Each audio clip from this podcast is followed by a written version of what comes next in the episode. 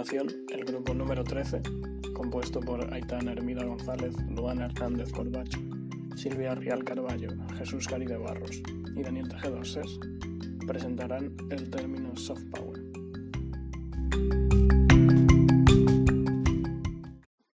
Como ya se ha mencionado, el término que trataremos en este podcast es soft power, que está compuesto por el adjetivo soft o blando y el sustantivo power o poder. Este término lo acuñó el profesor de Harvard Joseph Nye en los años 80. Para Nye, el soft power o poder blando es la capacidad que tiene un actor internacional de influir a otro gracias a su escala de valores, su estilo de vida, su cultura o su política exterior. Además, el exministro de Relaciones Exteriores de la India, Shashi Tharoor, también habló sobre este término y lo definió unos años más tarde de una forma más orientada a lo cultural y comercial y explicó que para él el poder blando es en esencia la capacidad de un país de atraer o persuadir a otros a través de su cultura o sus valores, poniendo como ejemplo Bollywood en el caso de la India o la influencia de Silicon Valley en el caso de los Estados Unidos. Podemos apreciar la influencia que tuvo la aparición de este término al observar que incluso la candidata a presidenta Hillary Clinton lo utilizó en varios de sus discursos a lo largo de su campaña para las elecciones. Por otro lado, a este término se le contrapone hard power, o poder duro en español, que es un término que se utiliza para describir otro tipo de poder, pero en este caso que radica en el uso de la violencia y el miedo a través de medios militares y económicos para imponerse a los otros actores, que actúan bajo la coerción. Este poder está considerado como una forma más agresiva de imposición para establecer dominancia. Por lo tanto, funciona de una forma más activa, al contrario que el soft power, que actúa de una forma más pasiva.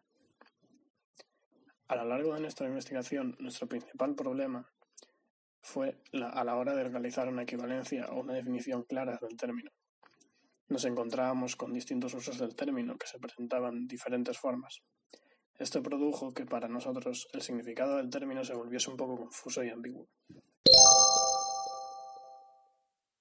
Para encontrar soluciones para soft power en español y gallego, buscamos este término en diferentes bases de datos como IATE, Babelnet o Terminplus, entre otras, corpus gallegos como el Corga o el Corpus Técnico do Galego y corpus en español como el Corpes o el Corde, entre otros.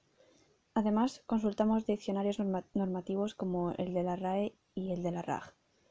Aparte de buscar en gallego y español, buscamos en otras lenguas romances como el italiano, el francés, el catalán y el portugués, para comparar las similitudes y diferencias entre las soluciones de una lengua a otra y así poder seleccionar unas cuantas. Después de esta búsqueda en las bases de datos, tomamos las soluciones que consideramos más relevantes y comenzamos a buscar en los corpus para observar su grado de uso real. Una vez visto esto, pudimos avanzar con nuestra toma de decisiones para encontrar una solución en español y gallego para soft power.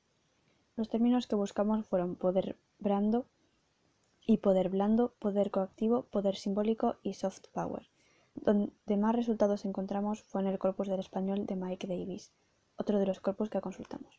Además, una de las conclusiones generales que sacamos es que el neologismo soft power se utiliza en varias lenguas, aunque no siempre es la opción más recomendada. En español se tiende a utilizar poder blando. Y en referencia a los criterios y las normas internacionales sobre este neologismo, encontramos que presenta la misma estructura morfológica en todas las lenguas, ya que está formado por un sustantivo y un adjetivo. Y lo único que varía en las traducciones es la parte adjetival. De ahí que tengamos traducciones en español como poder atractivo o poder atrayente, además de nuestra forma habitual, poder blando. Por otra parte, encontramos que no hay traducción específica sobre este neologismo en gallego, pero sí podemos intuirla. ¿Cómo? Es fácil. Es una lengua romance como el español, y estas lenguas tienden a traducir soft power bajo el esquema sustantivo más adjetivo, de modo que podrá decirse en gallego poder brando, poder coactivo o mismamente poder influinte. No existe ninguna denominación estandarizada ni en gallego ni en español, por lo que es necesario crear una denominación nueva. Algunas de las opciones que consideramos para la propuesta las sacamos de lenguas afines al gallego y al español, e introdujimos alguna otra propuesta de nuestra propia cosecha.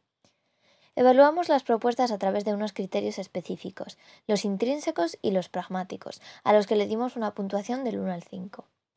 Los criterios de la vertiente intrínseca que evaluamos fueron la autoridad normativa, las pautas morfológicas, sintácticas, ortográficas y ortofónicas del español, la precisión del término, los términos ya existentes en español y el. La mayoría de las opciones que propusimos respetan las pautas del español, excepto la solución que se corresponde con la palabra en inglés, que no tiene una pronunciación ni una escritura sencilla para hablantes de español. Consideramos que poder simbólico es el término más ambiguo de todos y que poder coactivo no se corresponde con la definición del concepto, por lo que estas opciones obtuvieron una puntuación baja. Por último, tras buscar en varias fuentes terminológicas, concluimos que el término que aparecía con más frecuencia en español era poder blando.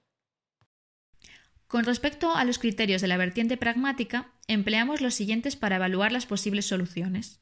El grado de uso real, el grado de difusión y antigüedad de la fuente lexicográfica o terminográfica en la que se recoge el término, la adecuación del término al nivel de, lengua que posee el documento en el que va a aparecer, que la concisión de una denominación aumenta sus posibilidades de implantación en su uso, que una relación visible entre la denominación y el concepto favorece al uso del término, que se deben evitar cacofonías o asociaciones connotativas inadecuadas y que si el término que se evalúa busca sustituir a otro que está bien asentado en el uso, es aconsejable intentar mantener los valores connotativos que éste comportaba. Teniendo todo esto en cuenta, nos hemos dado cuenta de que poder blanco aparecía en numerosos textos periodísticos, por lo que también hemos visto que es uno de los términos más usados, por no decir el más usado. No obstante, en ocasiones podemos observar también que se emplea soft power como referencia al término en inglés. Entonces, si nos basamos en los resultados que hemos hallado, podemos concluir con que las fuentes que hemos empleado, eh, poder blando es la alternativa más extendida en los últimos años. Cabe destacar también que ya no existía un equivalente acuñado con anterioridad. Entonces, no hemos podido demostrar en nuestra tabla ni valorar el criterio de la correspondencia del significado de las nuevas alternativas con los términos ya existentes para designar el concepto. Sin embargo, por otro lado, en gallego empleamos alternativas utilizadas en otras lenguas, salvo poderío racional, que fue una propuesta elaborada por nuestro grupo. Y de nuevo, nos encontramos con que ninguna de las soluciones tiene validez normativa, pero que sí que cumplen con las pautas morfológicas, sintácticas, ortográficas y ortofónicas del gallego. Y para finalizar, y tras nuestra extenuante búsqueda, de la forma más adecuada de designar este término en nuestra lengua meta, nos hemos decantado por nuestra opción poderío racional, ya que nos ha parecido la más precisa. Encontrar grados de uso real actuales de las alternativas en gallego fue bastante difícil. De hecho, solo pudimos encontrar un artículo en el que aparecía poder perando. Los resultados que aparecían en el Corva eran para poder convencimiento, de entre 1995 y 1999, mientras que los resultados para poder brando eran más actuales, 2005 y 2009.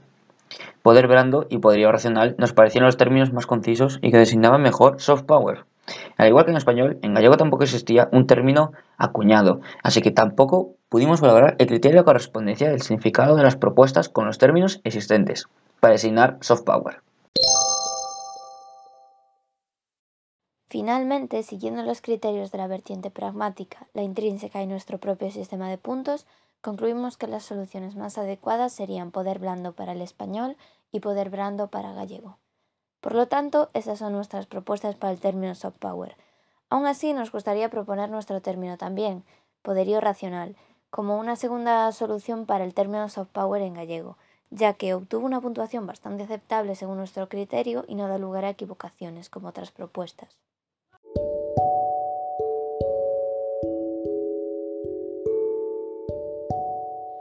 Y aquí termina este podcast sobre las posibles alternativas para soft power en español y gallego.